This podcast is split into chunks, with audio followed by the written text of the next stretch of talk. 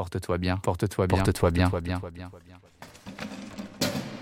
Huitième lettre de Sénèque à son ami Lucilius.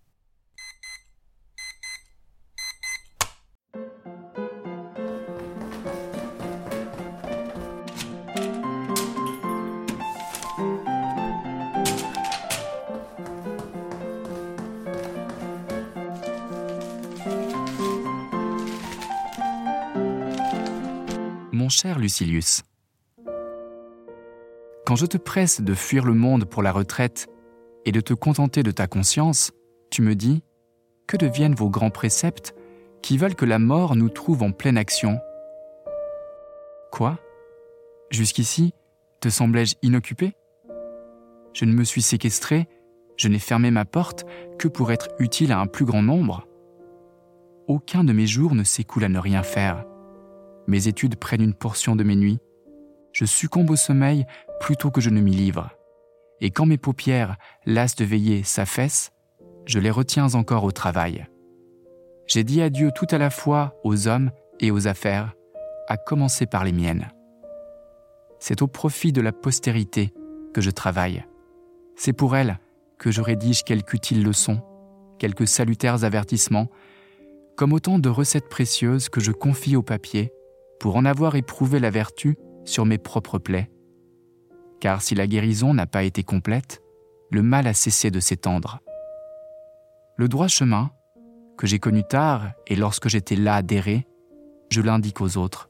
Je leur crie Évitez tout ce qui séduit le vulgaire, tout ce que le hasard dispense. Tenez tous ces dons pour suspects et tremblez d'y toucher. L'habitant des bois ou de l'onde se laisse prendre à l'appât qui l'allèche. Les présents de la fortune, comme vous les appelez, sont ses pièges. Qui veut vivre à l'abri de ses coups devra fuir au plus loin la glu perfide de ses faveurs. Car ici, trop malheureuse dupe, nous croyons prendre et nous sommes pris. Cette course rapide vous mène aux abîmes.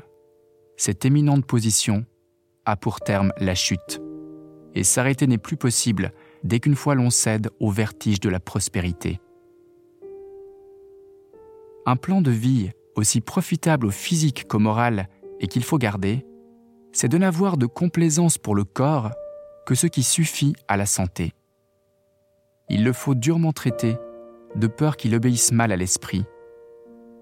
Le manger doit seulement apaiser la faim, le boire éteindre la soif, le vêtement garantir du froid, le logement abrité contre l'inclémence des saisons. Qu'il soit construit de gazon ou de marbre étranger de nuances diverses, il n'importe. Sachez tous qu'on est aussi bien un couvert sous la chaume que sous l'or. Méprisez toutes ces laborieuses superfluités qu'on appelle ornements et décorations.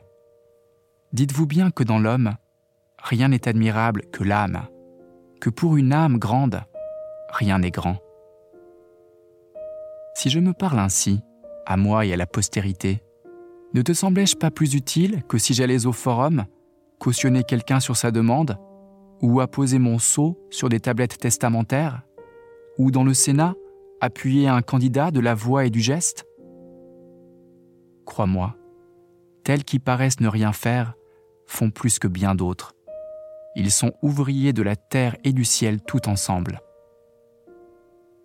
Mais il me faut finir et selon mon engagement, payer pour cette lettre.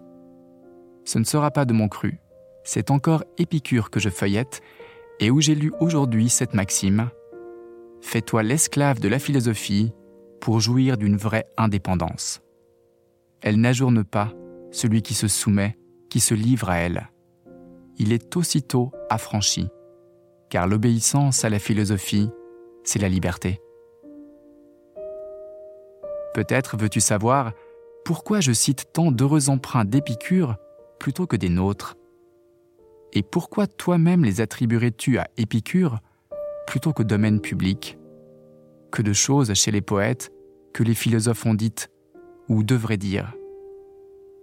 Sans toucher au tragique ou au drame romain, car ce dernier genre comporte aussi quelques gravités et tient le milieu entre le comique et le tragique, combien de vers et des plus éloquents dans les mimes où ils sont perdus.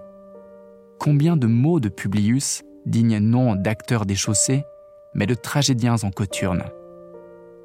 Voici un de ces vers qui appartient à la philosophie et au point même touché tout à l'heure. Il nie que les dons du hasard doivent être comptés comme à nous. C'est au sort qu'appartient ce qu'obtinrent tes voeux. Tu l'as dit toi-même en un vers bien meilleur et plus serré, je me le rappelle. Ce qu'a fait le hasard pour toi n'est pas à toi. Et ce trait, plus heureux encore, et que je ne puis omettre, on peut ravir le bien que l'on a pu donner. Je n'impute point ceci à ma décharge. Je te paye sur ton bien. Porte-toi bien.